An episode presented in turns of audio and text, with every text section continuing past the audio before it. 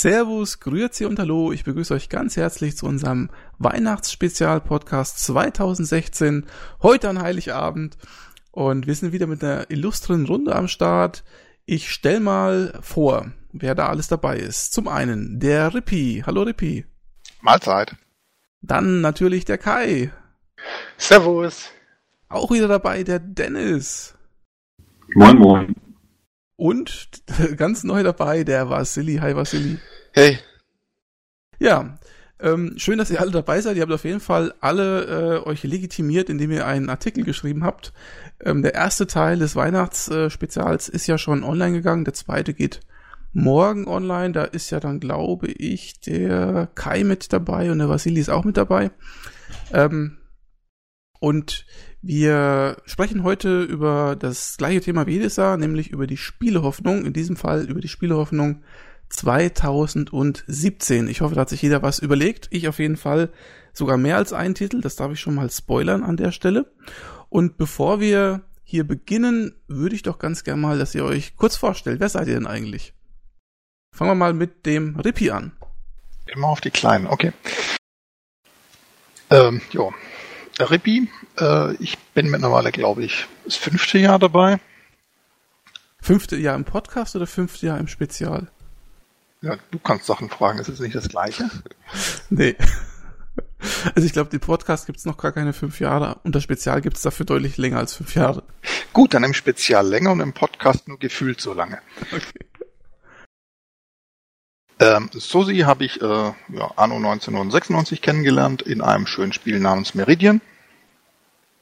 Ja, und seitdem dümple ich durch so manches Spiel mit ihm gemeinsam und oder philosophiere über alte Spiele bei ihm auf der Terrasse beim Grillen.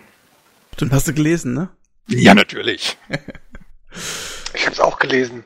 Auch gelesen. Das ist schön, dass ihr äh, unsere unser Weihnachtsspezial lest. Das finde ich ganz gut. Irgendjemand muss es ja lesen. Ja, ja genau. Irgendwo müssen, irgendjemand muss die Klicks ja generieren.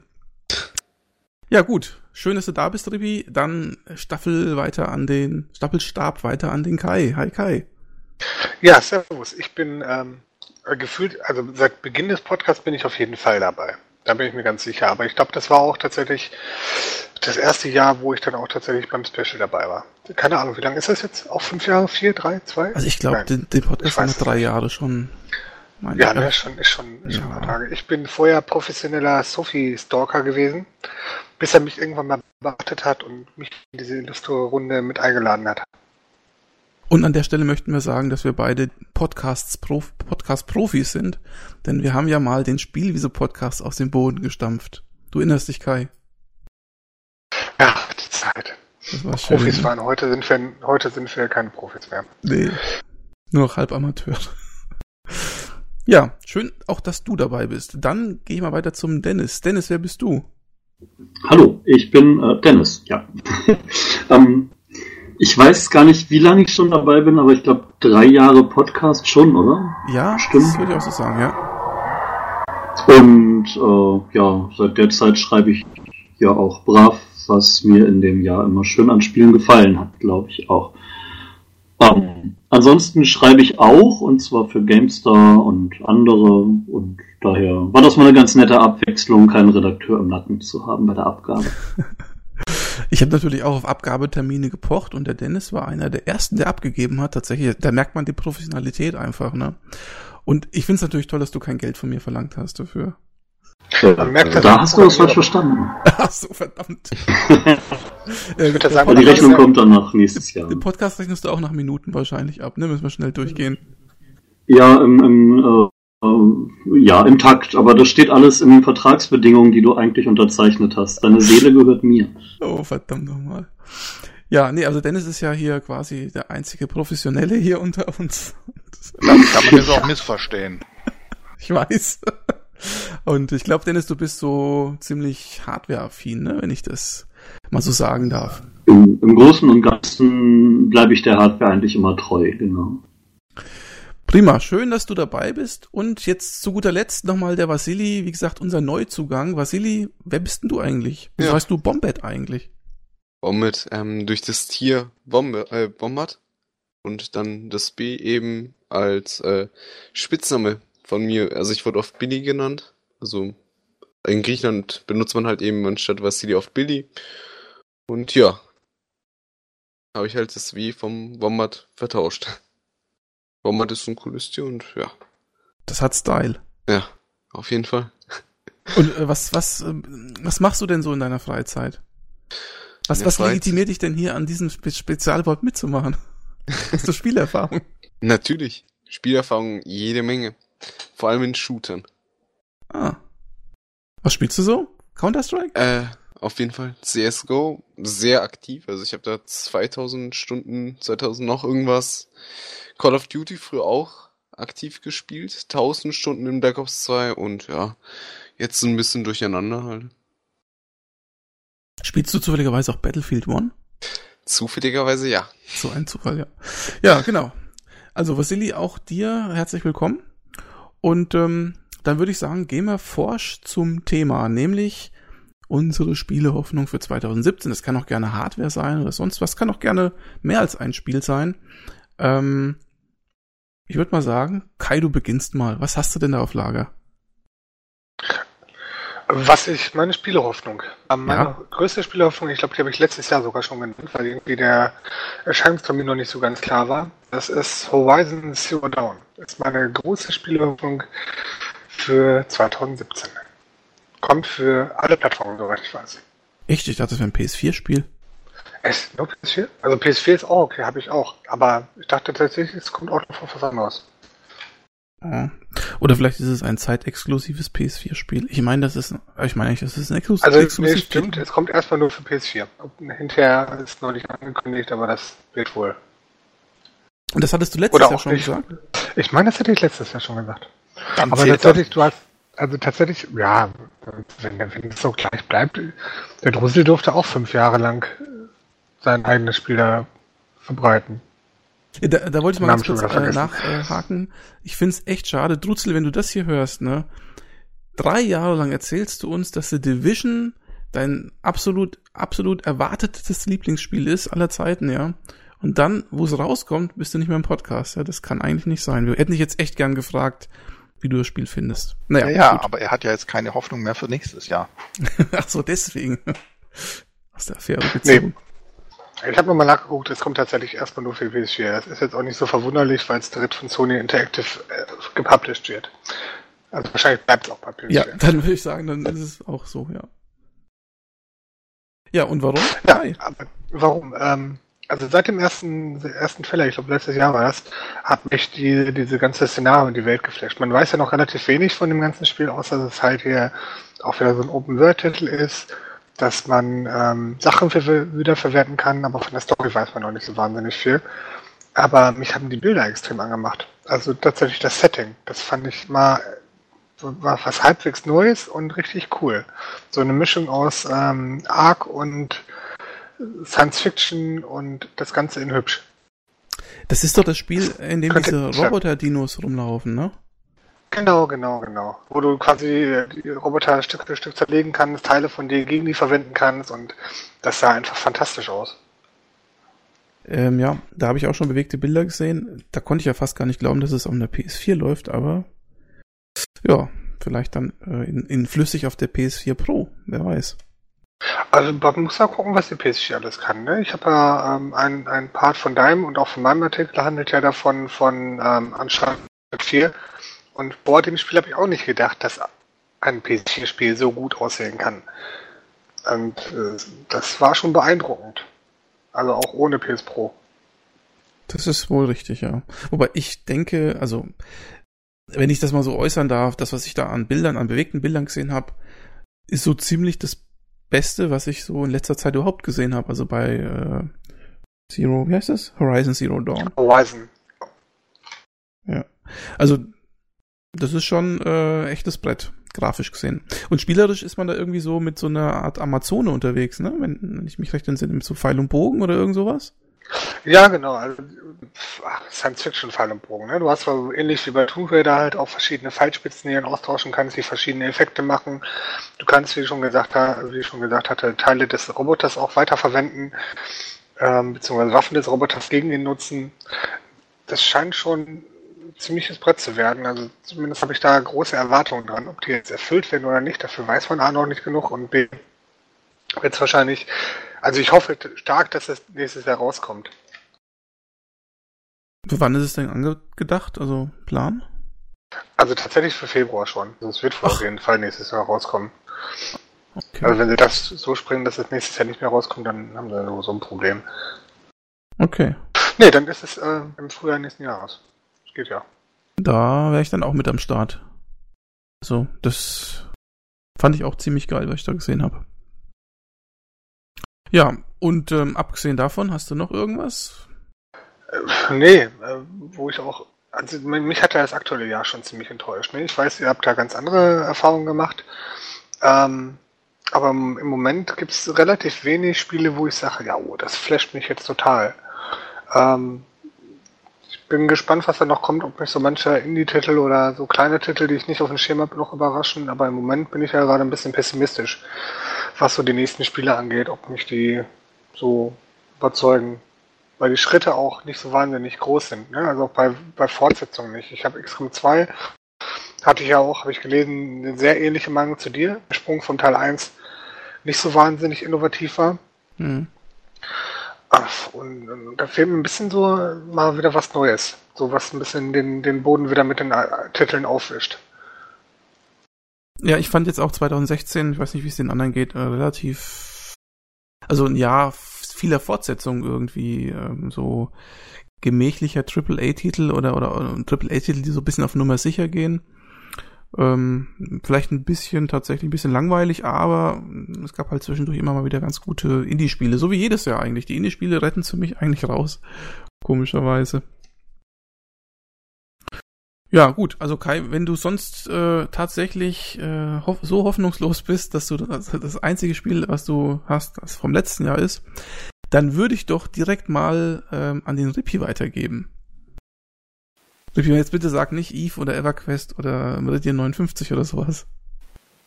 Ich bin raus. nein. Ähm, nein, nein, nein, nein. Ich habe ja ähm, zum Glück äh, für, für diesen Podcast hatte ich ja vor vier oder fünf Wochen ähm, zufällig gelesen, dass Brad McQuaid ein neues MMO macht. Ah. Für alle, die es nicht wissen, Brad McQuaid, äh, Urvater von, von EverQuest und von EverQuest 2 war, glaube ich, auch beteiligt und von Vanguard. Und der macht ein neues MMO. Ähm, A, äh, ja, es ist die Hoffnung auf, auf nächstes Jahr. Ähm, soll nächstes Jahr zumindest mal in die Beta-Phase kommen. Und dann wird sich mal wieder rausstellen, ähm, wie wird sich die Spielebeschreibung anpassen, bis es dann wirklich released ist. Ähm, Im Moment liest es sich, sich für mich noch ganz toll, also ähm, wirklich ein Hardcore-MMO, äh, wo es wieder richtig schöne Konsequenzen gibt beim Tod. Äh, Leveln geht nicht ganz so schnell und die Klassen sollen sich wirklich unterscheiden. Von daher klingt es für mich ganz prima. Aber äh, ja, das hatte ja schon mal so zwei, drei MMOs die gleiche Geschichte. Von daher, ähm, ich bin mal gespannt, wie es dann aussieht, wenn es rauskommt, aber ich freue mich schon mal auf, auf nächstes Jahr auf die Beta. Angemeldet habe ich mich. Dann mal gucken. Mhm. Ja, also zu Brad McQuaid kann ich zumindest sagen, ähm, also ich bin ja auch wie Rippy ein großer, großer EverQuest-Fan. Ich glaube, das hat der Kai auch schon zum hunderttausendsten Mal gehört in diversen Podcasts. Ähm, aber Vanguard, ähm, quasi das, was ja viele als großen EverQuest-Nachfolger oder im Geiste von EverQuest 1 gesehen haben, war ja schon im Prinzip ein ziemlicher Rohrkrepierer. Ähm, auch wie Brad McQuaid dann sein eigenes Studio gegen die Wand gefahren hat und dann irgendwie auch nicht mehr aufgetaucht ist plötzlich. Und ich weiß, da gibt's eine riesige Geschichte, eigentlich ein Skandal, wenn man so möchte.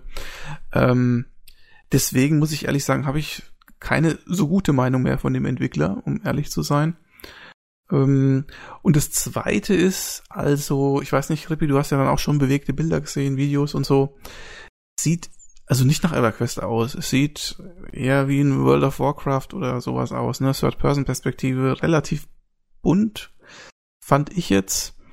Ja, aber wie, na, ne, also wie, wie, wie, wie Warcraft würde ich jetzt nicht sagen. Also die Welt sieht ähm, im Gegensatz zu Warcraft relativ realistisch aus. Ja, aber ja, aber es ist halt, ich weiß nicht, also ich hatte das Gefühl, ich oder vielleicht sowas wie Lord of the Rings oder sowas, ne? Das, das eher, ja. Ja. Okay, da kommen wir eher hin. Ähm, aber ich, ich finde es jetzt, ich finde es ansprechend. Echt, findest Gut. du? Ja. Ich, ich fand es irgendwie technisch schwach. Also ich habe mir beim ersten Anblick gedacht, das sieht schlechter aus als Vanguard. Also Vanguard fand ich ja damals grafisch sehr, sehr geil. Das hat ja echt so total hochauflösende Texturen gehabt und dies und jenes. Äh, das fand ich richtig cool. Also grafisch, wie gesagt, aber Naja. Ja, wo, wo, wobei ich sagen muss, ja gut, ähm, grafisch ist, es sollte vielleicht nicht gerade aussehen wie Meridian 59, aber ähm, sonst grafisch ist, ist bei mir eigentlich zweitrangig. Wichtig ist mir nachher das Gameplay. wohl. Ja, aber, ein MMO lebt ja von den verfügbaren Leuten. Ne? Was hast du davon, wenn du für die 50 Core-Leute irgendwie was baust und dann äh, die, die Betreibungskosten etc. nicht reinkriegst? Ja, denn klar.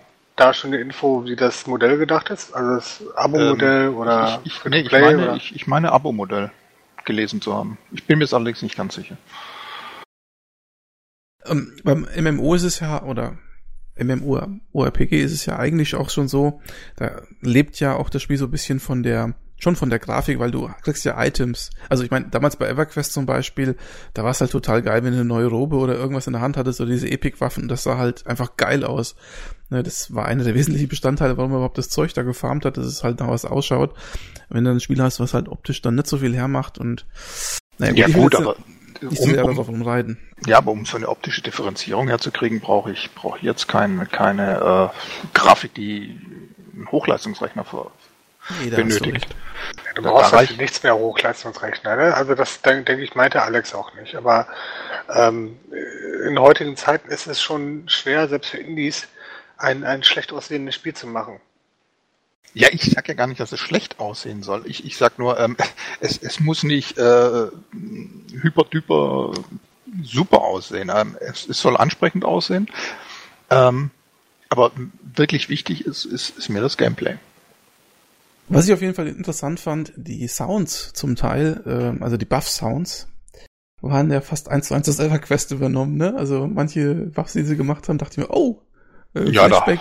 hat er sich vielleicht was auf dem USB-Stick mitgenommen oder so. Aber das ist ja auch cool. Ähm, das fand ich auch witzig in den Kommentaren zu dem YouTube-Video dann, ja, das ist ja EverQuest Buff-Sound und so, haben sie alle erkannt. Bestimmt gibt's auch das Ding, äh, also das Level-Up-Ding. Naja. Nee, also ja, das kannst du mal auf dem Schirm behalten, Rippi, und dann Bescheid sagen. Ich werde mich wahrscheinlich zu keiner Beta anmelden, da fehlt mir tatsächlich die Zeit, aber ich würde schon mal gern wissen, ob das Spiel was taugt. Bitte halt Ich mich auf werde, ich werde berichten. Genau. Und abgesehen äh, von diesem Spiel, hast du noch was auf der Pfanne? Äh, nee, ich habe jetzt bloß letzt vor drei oder vier Tagen irgendwas mit Crowfall ähm, gestriffen. Das soll auch so ein, ein MMO werden. Ähm, aber da habe ich mir noch nicht tiefer reingelesen, dass ich sagen kann, da hoffe ich drauf oder sowas. Und du pflegst ja auch noch zeitgleich deine Eve-Karriere, ne? Die wirst du ja wahrscheinlich. Äh, Natürlich, natürlich. Und aber E- EverQuest ist erstmal vorbei, ne? Habe ich richtig verstanden. Ja, EverQuest, ja, 2013 habe ich ja an den Nagel gehängt wegen der Free-Play-Community. Dann glaub letztes Jahr nochmal kurz angefangen für zwei, drei Monate, aber ist einfach nicht mehr das. Und wenn man vielleicht nochmal von Grafik reden darf, also wer das Weihnachtsspezial gelesen hat, der wird ja festgestellt haben, dass sowohl bei Rippi als auch bei mir ein äh, sehr, sehr altes Online-Rollenspiel aus dem Jahr 96 oder so 96, ja. äh, mit auf der Liste war, nämlich eben Meridian 59 oder Meridian 59, wie der Repi sagt. Und ich ähm, muss sagen, äh, da hat mich die Grafik tatsächlich überhaupt nicht gestört. Das, das, das sieht ja wirklich aus, also das sieht so ein bisschen aus wie, wie Doom quasi, ne? Ähm, aber, also Doom, nicht das Remake, sondern das Original. Ähm, und äh, das hat mich da gar nicht gestört, ne? Das ist schon komisch. Nun ja. Ähm, dann, Rippi, wenn du nichts mehr hast, gehe ich mal zum Dennis weiter. Jo. Dennis, hast du, hast du jetzt ein Spiel oder eine Hardware? Das ist jetzt die entscheidende Frage. Beides gleichzeitig quasi, weil die, die Hardware habe ich schon. Ähm, ich habe mir PlayStation VR gekauft zum Release und ähm, nächstes Jahr kommt Star Trek Bridge Crew raus und da freue ich mich wirklich drauf. Ah, das okay. ist ein Raumschiff-Brückensimulator im Multiplayer, wo dann eben jeder Spieler eine Station auf der Brücke übernimmt und dann gibt's eben eine Handlung und dann müssen sich alle absprechen und das Ganze wie in einer Enterprise-Folge halt durchspielen. Und von welcher Enterprise reden wir da? Von welcher Generation? Äh, das weiß ich ehrlich gesagt gerade aus dem Kopf nicht. Äh, ich könnte sogar die neue sein oder machbar ist ja alles. Ne? Also die können ja Missionen quasi für jede Enterprise Mhm. einbauen. Äh, wie gesagt, ich weiß gerade nicht, welche, welche Crew die da jetzt benutzen.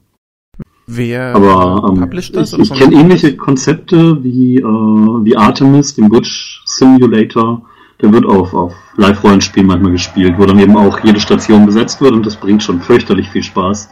Und das mit einer VR-Brille kann ich mir echt gut vorstellen. Das ist aber, das ist aber tatsächlich auch eines der wenigen Spiele, wo ich mir vorstellen kann, dass VR im Spielebereich eine große Rolle spielt. Diese stationären ähm, Sachen, wo man sich umsieht, auch, auch Elite Dangerous zum Beispiel ist auch so ein Titel, mit VR ganz gut funktioniert. Aber das ist das so das einzige Genre, wo man VR sich gut reindenken kann, weil so Shooter und so funktioniert ja mäßig. Aber ich kann mir schon noch mehr denken. Ähm, gut, bei Shootern ist es momentan noch so ein Steuerungsding, aber äh, selbst äh, Serious Sam setzen die gerade in VR um, wo man dann halt doch mehr steht und schießt. Aber passt ja ganz gut mit den Gegnerwellen, die man da hat.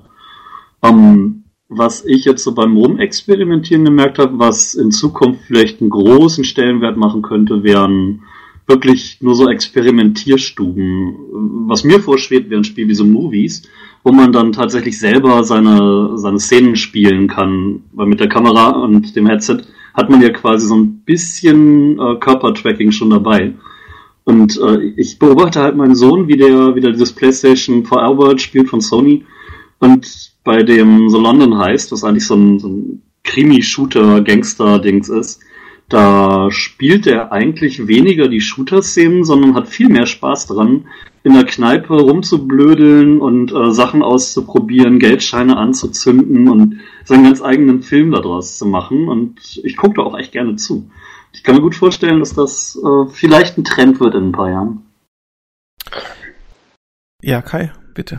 Ja, ich wollte nur sagen, das geht aber eigentlich in die Richtung, wie ich gesagt habe. Ne? Dieses stationäre, ähm, ja, wo wir bei Star Trek bleiben, hier dieses Holo, Holodeck-artige, wo du die Umgebung gut sehen kannst, eventuell die Be Bewegung, äh, Umgebung beeinflussen kannst mit den Motion-Controllern.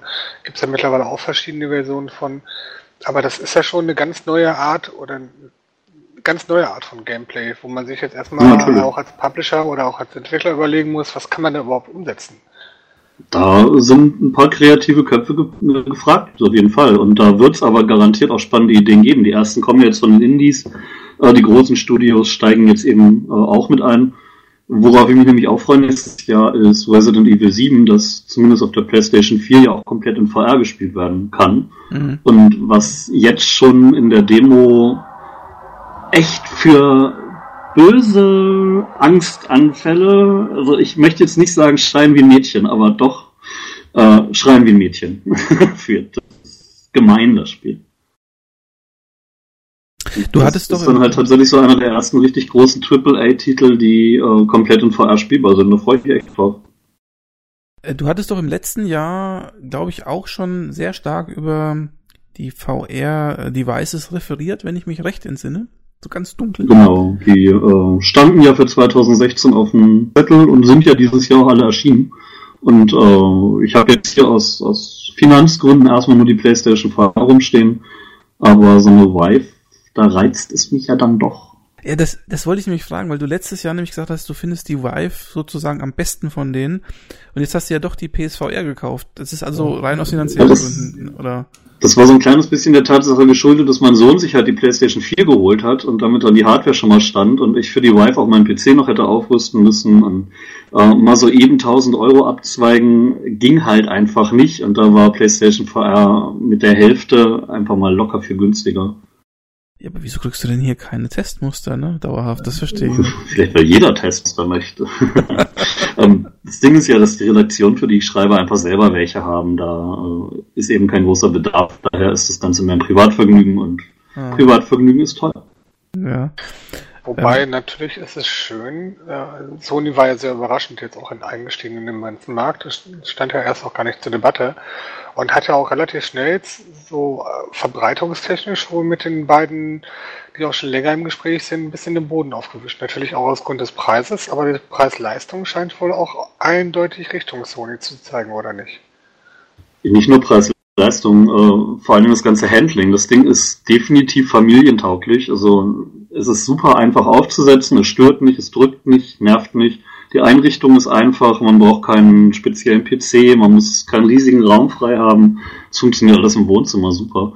Und äh, wo Sony wirklich schlau war, ist eben die Tatsache, dass man den Fernseher als zweiten Bildschirm benutzen kann. Und dass äh, viele Spieler das eben auch ausnutzen. Dass man dann tatsächlich zu zweit, dritt oder viert spielen kann ein paar machen auf dem Fernseher was und der andere eben ein VR-Headset. Und da haben wir hier echt spannende Familienduelle schon gehabt. Also hätte ich nicht gedacht, dass äh, VR eben, weil man ja immer sagt, es vereinsamt dann ja, weil man sitzt ja unter so einer Brille und sieht ja nichts. Also ganz im Gegenteil. Für mich ist VR sogar eine der sozialsten Geschichten, die ich in der letzten Zeit ausprobiert habe. Das heißt, du könntest jetzt unterm Strich schon ähm, das PlayStation VR empfehlen. Also das hört sich ja ganz positiv an. Ich würde es auf jeden Fall schon empfehlen. Also wer, wer auch nur minimal interessiert ist an dem Thema und jetzt nicht am Hungertuch nagt, sondern das eben verkraften kann, weil es ist nicht günstig. 400 Euro ist trotzdem teuer. Aber es ist ein wahnsinnig cooles Feeling. Super einfache Spiele können echt Spaß bringen. Ich habe es ja geschrieben in äh, meinem Text, dass äh, so Sachen wie Danger Ball, wenn, wenn mir das einer erzählt, Du hast deinen Kopf und schlägst damit eine Kugel durch einen Schacht und der andere muss versuchen, das gleiche zu machen.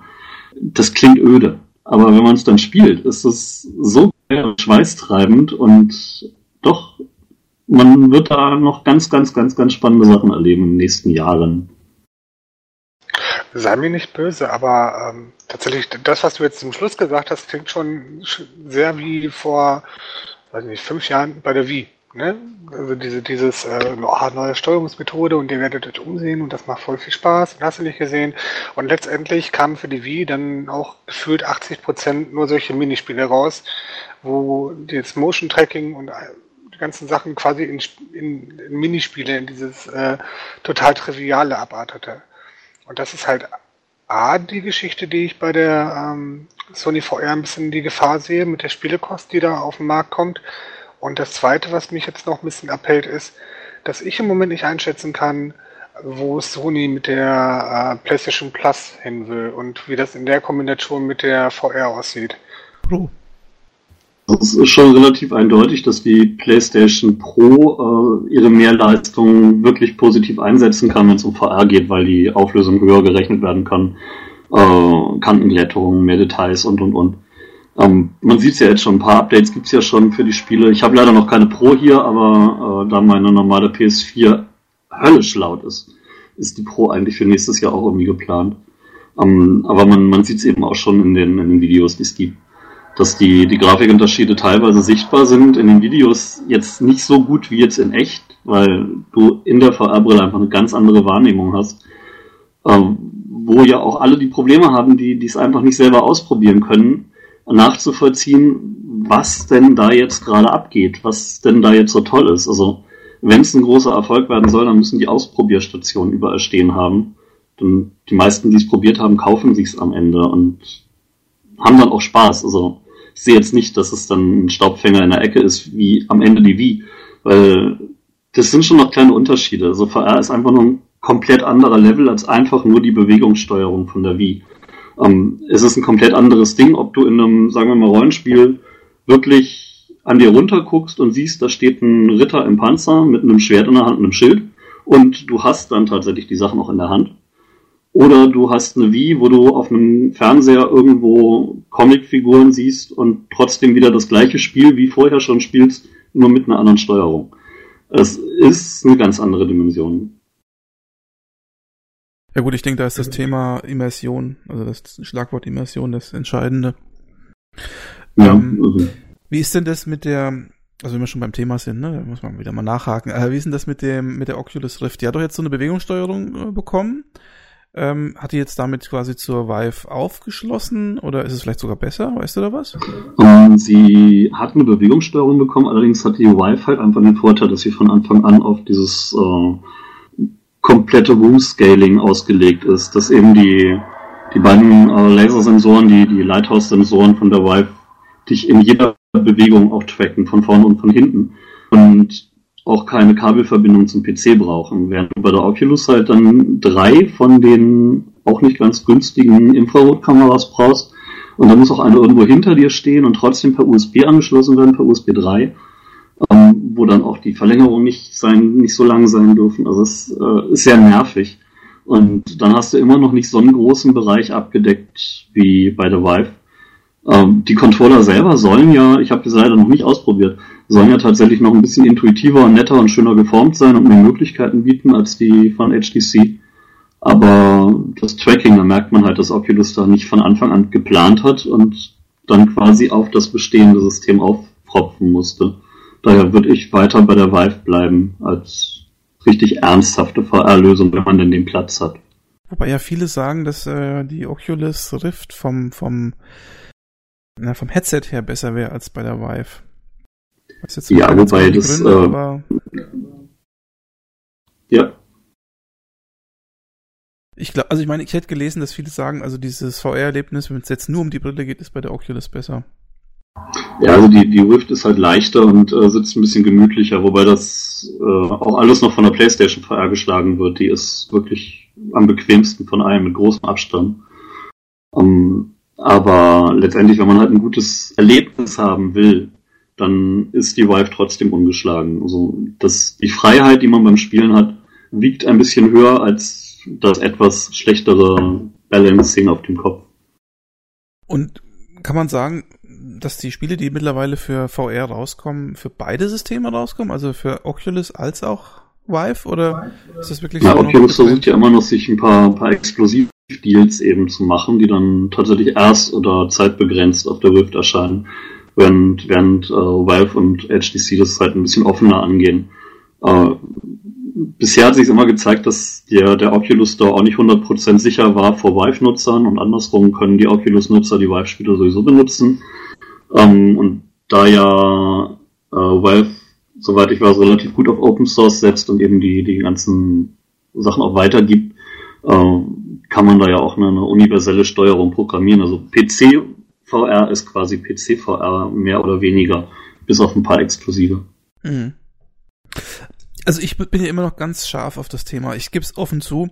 Und ähm, eigentlich kam für mich die PlayStation-Variante nicht in Frage, weil ich dachte, das ist so technisch die schlechteste und naja, das ist vielleicht auch wieder so eine Scheiße wie Move quasi, ne? So.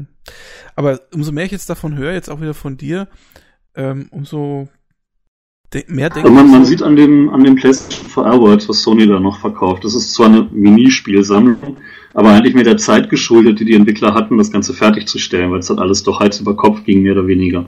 Da sind äh, ein paar sehr, sehr gute Ideen drin, wenn man die dann mit genug Entwicklungszeit als vollwertiges Spiel bringt, und das ist technisch möglich, dann kann das eine ganz normale Abendunterhaltung wie jedes andere Spiel auch sein, nur viel immersiver. Also ich würde PlayStation VR nicht so als Spielzeug oder als Wie-Verschnitt abtun, äh, auch wenn die PlayStation relativ wenig Leistung hat. Sony hat mit dem äh, guten Display, das relativ wenig äh, Fliegengitter-Effekt hat und eigentlich eine gute Bildqualität dafür, äh, eigentlich schon viel richtig gemacht, vor allem für den Preis. Das habe ich äh, ganz oft bei der PSVR gelesen, dass die Leute gesagt haben, eigentlich ist es so nominal eine schlechtere Technik, auch von den von der Auflösung her, aber wenn man dann spielt, merkt man da gar nicht mehr so den Unterschied zwischen Oculus, PSVR und, und Vive. So, ne? Außer bei Drive Club, das ist hässlich. ja, aber ansonsten äh, durch dieses äh, RGB-Display, das Sony einbaut, hast du eben kaum Fliegengitter-Effekt und der ist halt das, was gestört hat bei VR oft. Und äh, die Bildqualität wirkt dadurch tatsächlich hochwertiger, als man das von so einem Full-HD-Display erwarten würde. Nur ist halt eben die Leistung der PlayStation 4 noch nicht so gigantisch, dass die Spiele dann auch topmodern aussehen. Mhm. Ja, aber ich, also ich muss schon über, äh, jetzt echt überlegen, ob ich mir nicht zu Weihnachten ein kleines Weihnachtsgeschenk mache. aber, lohnt sich. Also du, du wirst wirklich viel Spaß haben, wenn du dir noch ein, zwei Spielchen dazu holst. Äh, oder eben auch wirklich diese Resident Evil Demo, die es ja, die es ja gibt.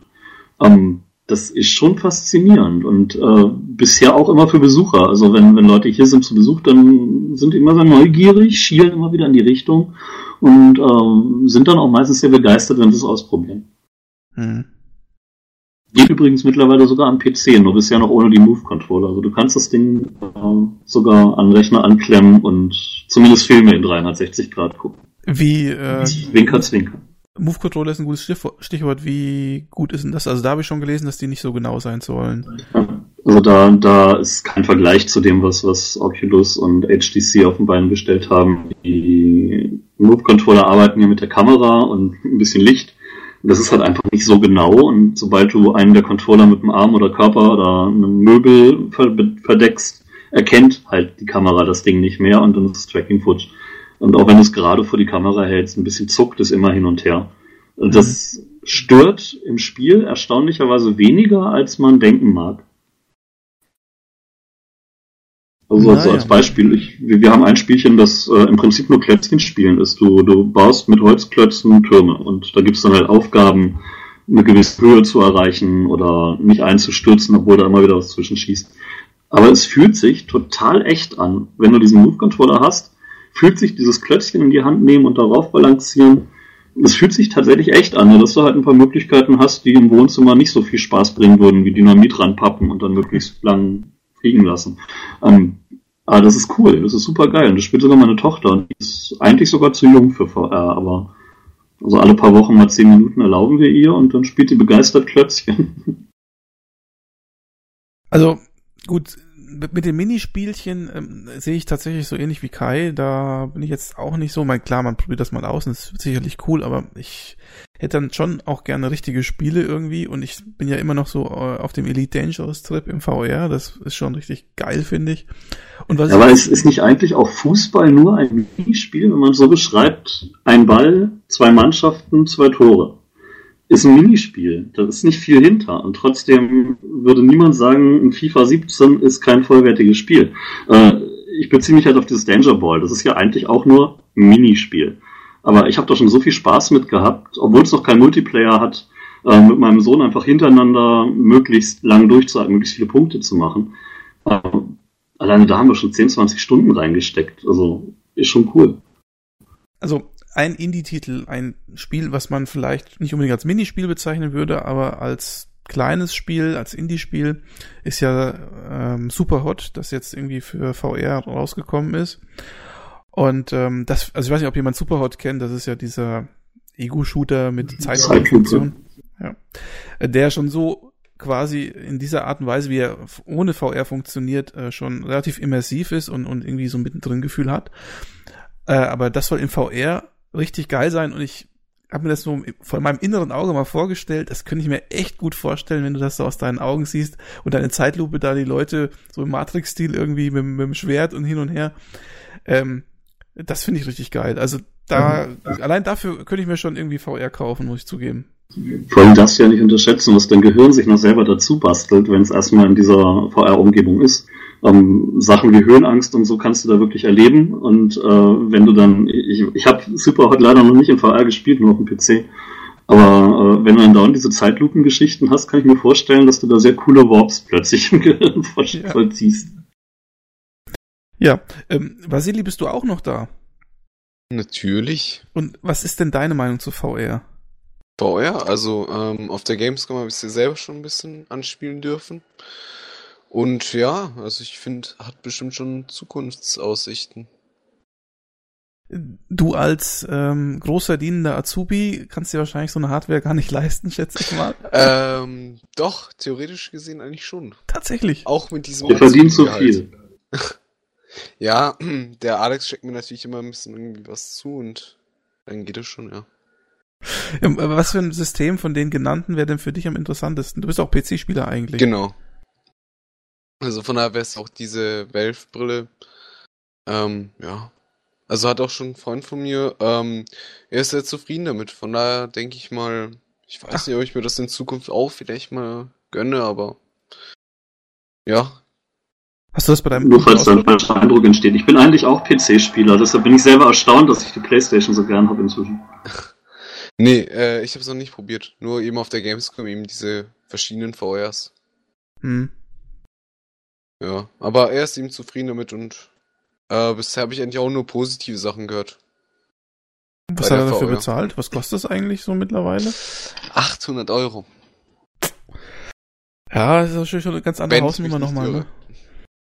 Aber ich bin mir Jüngst gab's sicher. die, gab's die Vive mal ein bisschen günstiger, ich glaube 750 oder so im Angebot, Ja. aber ist immer noch teuer.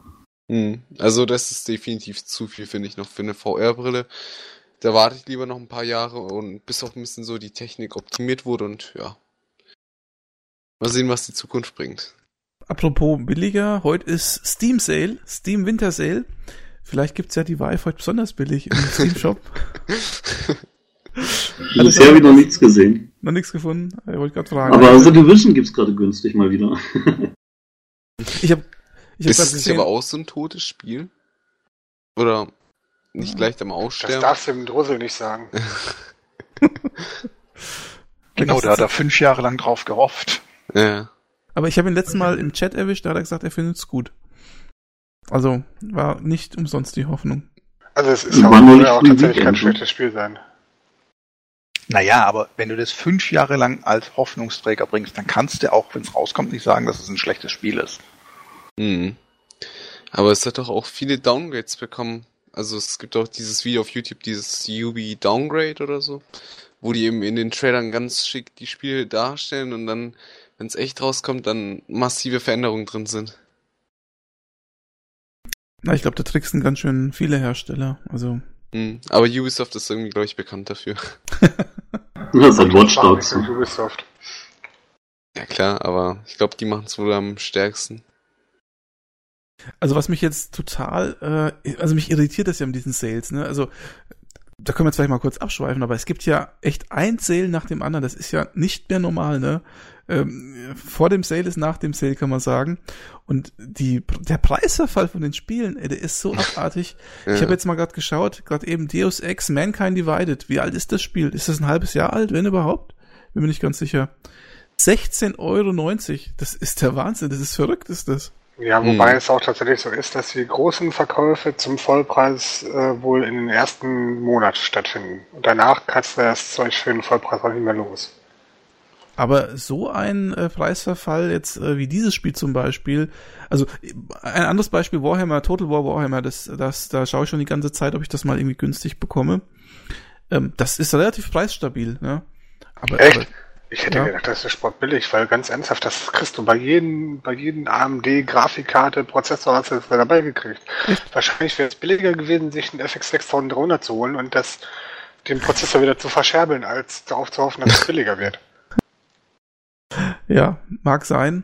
Aber das war halt jetzt die ganze Zeit sehr preisstabil. Das billigste, was ich jemals gesehen habe, war irgendwie ein CD-Key für 29 Euro, also ein Key wohlgemerkt. Ähm, naja, gut. Aber das ist natürlich, also mich schockiert das immer wieder, wenn die Spiele so, ich glaube, Kai, das hatten wir auch schon mal im Podcast, wenn die Spiele so dermaßen an Wert verlieren, da kann doch echt keiner mehr, kein vernünftiger Mensch mehr tatsächlich beim Release irgendwas kaufen. Also Ja, aber das Problem ist ja hausgemacht. Ne? Also Es ist ja nicht so, wir, wir Spieler werden ja dazu erzogen zu warten. Weil, Ja. äh, was willst du denn machen? Du kaufst dir doch kein Spiel für 60 Euro. Das kann mir auch keiner erzählen. Nee, das ist Doch, ich Schwachsinn. hab das schon mal gemacht. Ja, ja, schon mal gemacht, ja, aber ähm, das ist Letztes kein Dauerzustand, Jahr. weil du kaufst das Spiel von Vollpreis äh, eine Woche nach Release äh, und dann darfst du erstmal wieder einen halben Tag lang patchen. Oder du wir sind ja jetzt unter uns, da kann ich ja was gestehen. Ne? Ich habe mir, ich hab mir Quantum Break gekauft zum Release. das ist auch so ein Für Spiel, den was PC. unheimlich Ver Preisverfall hatte. Unheimlich. Ja, es war so gruselig, es war so teuer im Microsoft sogar noch und so schrecklich programmiert. Also das ist alles gar nicht gut gewesen. Also ich finde, Quantum Break ist ja ein sehr, sehr gutes Beispiel für eine völlig missratene Preispolitik. Äh, Das Spiel, wenn du es im Windows Store kaufst, hat es, glaube ich, 59 Euro gekostet. Oder 69 sogar? Später, als es dann, ja, ja, nee, genau, 59 stimmt. 59 Euro, so. Oder waren es sogar 69, ich weiß es nicht. Ja, also ich glaube, das war an, in, an den Xbox-Preis angepasst. Da bin ich mir nicht so sicher, ob das nicht sogar 70 gekostet hat, aber egal. Also 60 ist auch noch teuer genug. Und dann kommt es auf Steam raus und ist zack sofort irgendwie bei 25 Euro oder, oder bei, mit Keys bei 20 Euro, fast schon direkt bei Release.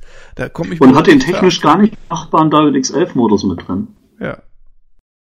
Genau. Ja. Ja, nervt. Fehler. Großer Fehler.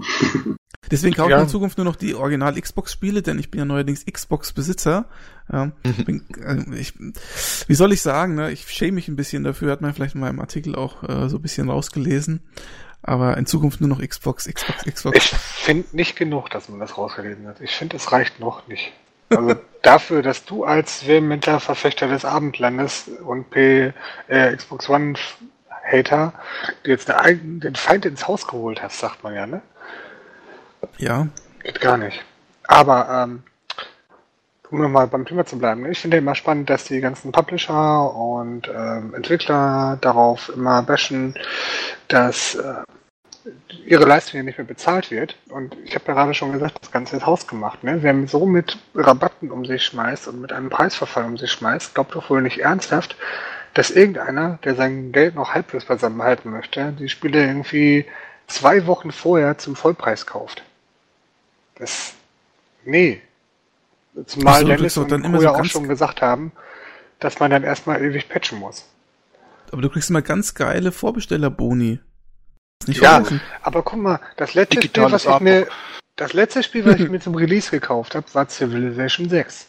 Und das ist eins der Spiele, die ich dieses Jahr am meisten bereut habe. Hast auch- du die etwa bei Steam gekauft oder in Nein, habe ich nicht. Oh Gott, ich bin doch nicht wahnsinnig. Ja, Aber, also. aber ich habe es mir schon zum Release gekauft. Das heißt nicht für Fünfer oder so, sondern es hat schon mehr Geld gekostet. Und das war das Spiel nicht wert. Also nicht in dem Zustand. Und ich weiß nicht, was die sich denken. Ja, man muss aber Ja. auch dazu sagen, also eine, eine Folge davon ist natürlich auch folgendes. Ähm, das Spiel kommt raus, die Leute kaufen es nicht mehr zum Release. Das heißt, die Publisher und sonst wer verdienen deutlich weniger. Und wie kriegen sie das Geld wieder rein? Indem sie Teile vom Spiel weglassen und das Ganze als DLC veröffentlichen. Und die Leute kaufen das dann wiederum wieder, ne? Dann kriegen sie quasi durch die Hintertür das Geld wieder rein, weil die Menschheit einfach richtig dumm ist und jeden scheiß äh, DLC für 5, 10 oder 15 Euro kauft. Ja, aber das kaufst du nur, wenn das Spiel dir gefallen hat. Ne? Wenn Ja. das Spiel schon scheiße ist, kaufst du den DLC ja nicht. Ja, das ist schon klar, aber im Endeffekt äh, bedrückst du dich das selber, weil du denkst, oh, ich habe ein mega Schnäppchen gemacht und dann kaufst du den, den, den, den, den, den rausgepatchten Kram trotzdem hinterher und zahlst dann unterm Strich genauso viel. Vielleicht bin ich eine Besonderheit, ne? aber du kannst die Spiele, für die ich DLCs ge- gekauft habe, tatsächlich an einer Hand abzählen. Ja, du bist ein Besonderer, das weiß ich doch. Ja. Nein, ähm, Du hast bestimmt das, den Sattel für Skyrim gekauft, erzähl mir doch nichts hier. die einzigen Spiele, für die ich mir den DLC geholt habe, ist tatsächlich Witcher, weil ich da den Gegenwert extrem gesehen habe. Und ähm, wie ist dieses Weltraum-Strategiespiel? Da hattest du mir den DLC gekauft, das war noch nicht mal ich selber. Echt? So, Ja, ja. Äh, ach so, hier, so, Sins of Solar Empire? Genau, genau, zum Beispiel. Ja, das lohnt sich auch. Ja, das war auch billig. Ich hatte die PS4 zum DLC kaufen gebracht mit Destiny, hätte ich nie gedacht. Da gibt's auch DLCs. Das ganze Ding ist ein DLC. Kauf mal, das, das normale Spiel kannst du wahrscheinlich gar nicht mehr spielen. Also ich habe das normale bei so mir im. Schrank. Äh, aber ich traue mich nicht anzufangen, weil ich gar keine Ahnung habe, wie das jetzt mit den ganzen DLCs und Add-ons und weiß ich nicht, was überhaupt irgendwie funktioniert.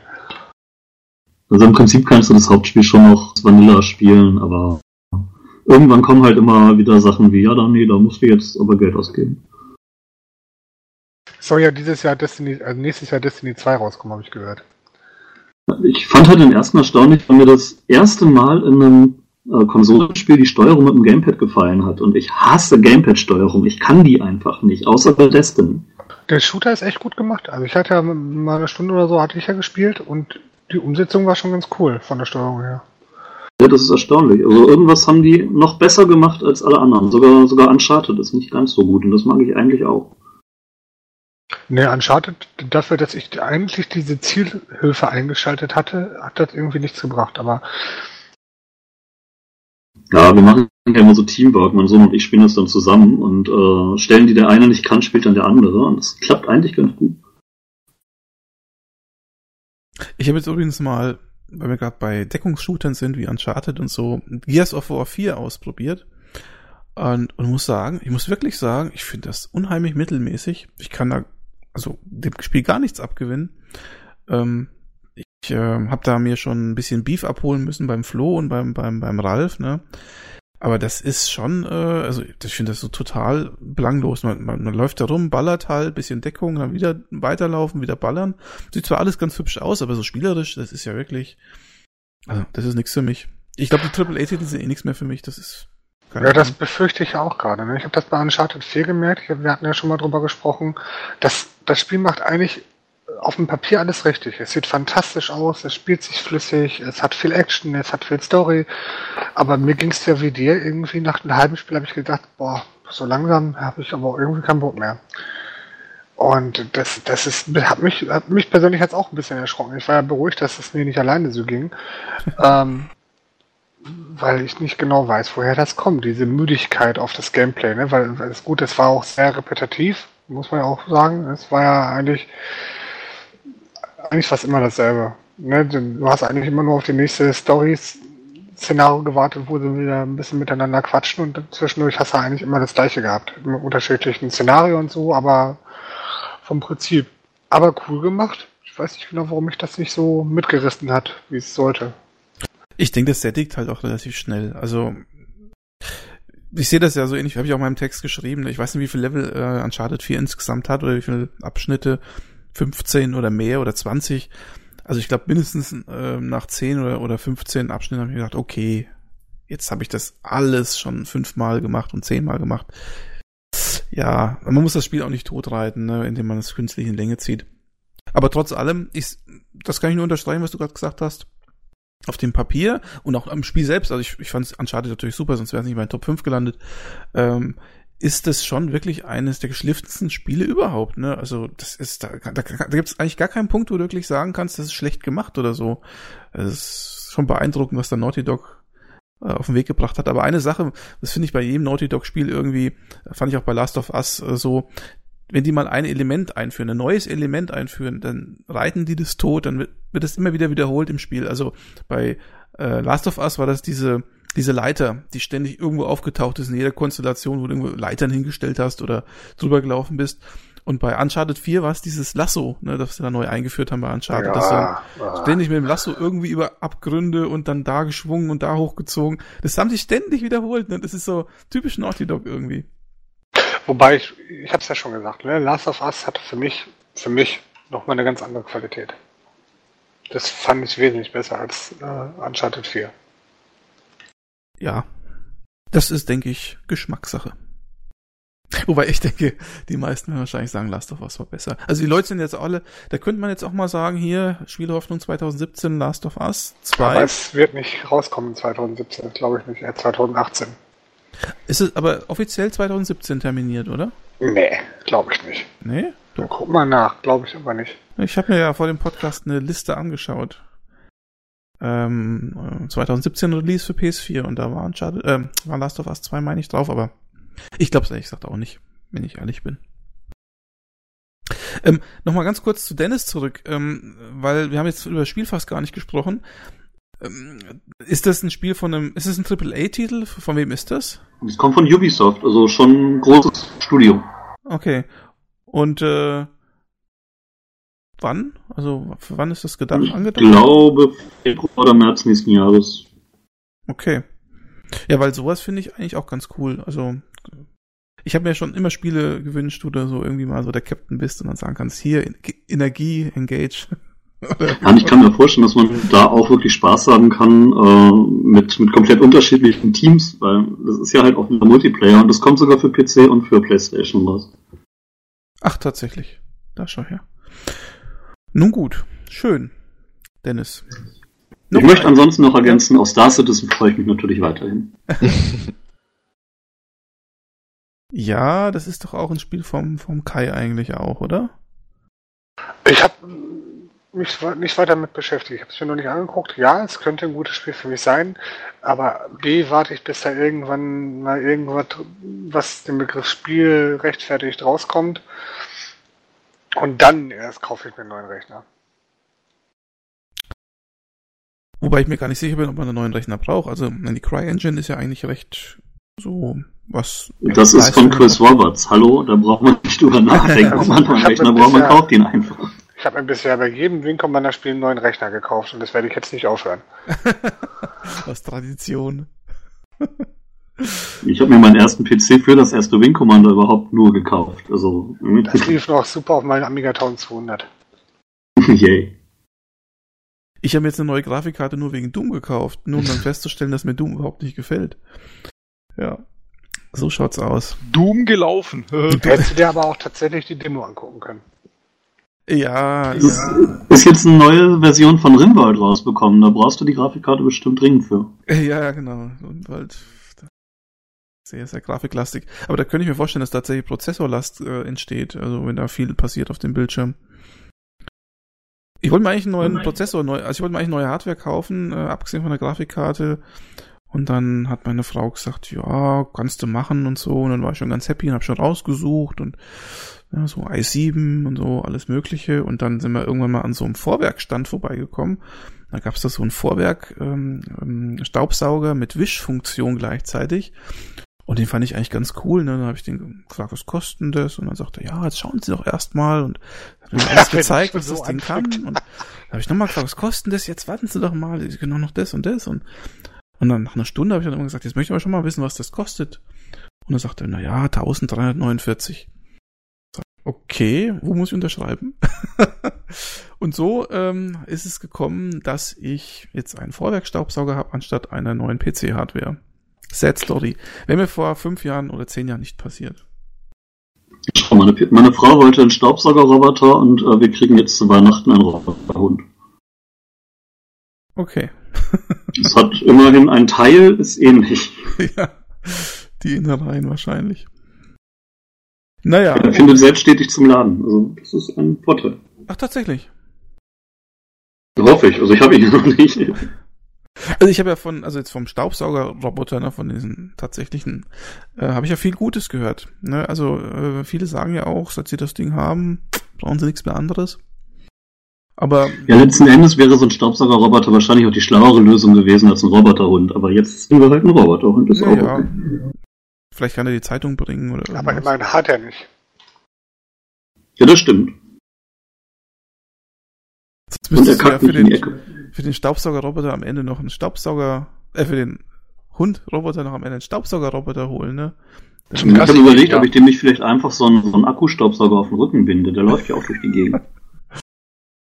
Ja, oder unter die Füße. nee, da, da sind ja schon die Lappen äh, fürs, äh, fürs Wischen. naja, gut. Dann würde ich mal ähm, Vasili fragen. Vasili, was hast denn ja. du für 2017 so auf dem, auf dem Plan? Äh, sind eigentlich nur zwei Spiele bisher. Und zwar einmal Sniper Ghost Warrior 3 ähm, und Lawbreakers. Lawbreakers? Kenn ich nicht, kann man genau. nie gehört. Genau, das wird dir wahrscheinlich nicht viel sagen.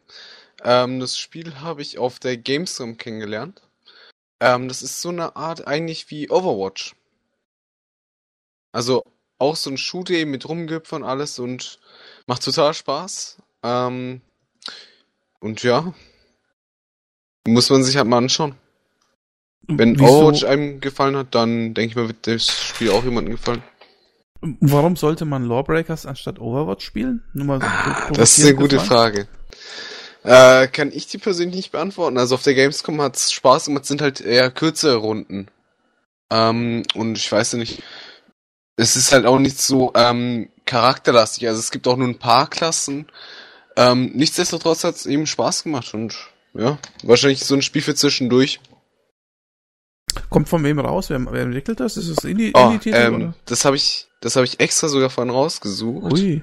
Ähm, das ist Boss Key Productions. Ich sehe gerade Designer Cliff Blitschinski oder wie wird er ausgesprochen? Ich weiß es gar nicht. Ja. Der wird sich im Grabe rumdrehen, dass ich jetzt über sein Gears of vorgelästert habe.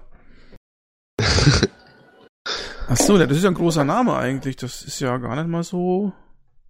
Ja, genau. Aber ja. wurde anscheinend nicht so viel Promo für gemacht, ne? Kennt das sonst noch jemand außer der Vasili? Oder ist das euch bekannt? Lawbreakers? Schockt mir nee. nichts. Ne?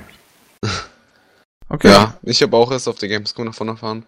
Dann hast du ja einen echten Geheimtipp am Start, was? Ja, ja. Okay. Genau. Ähm, und das andere war jetzt nochmal was?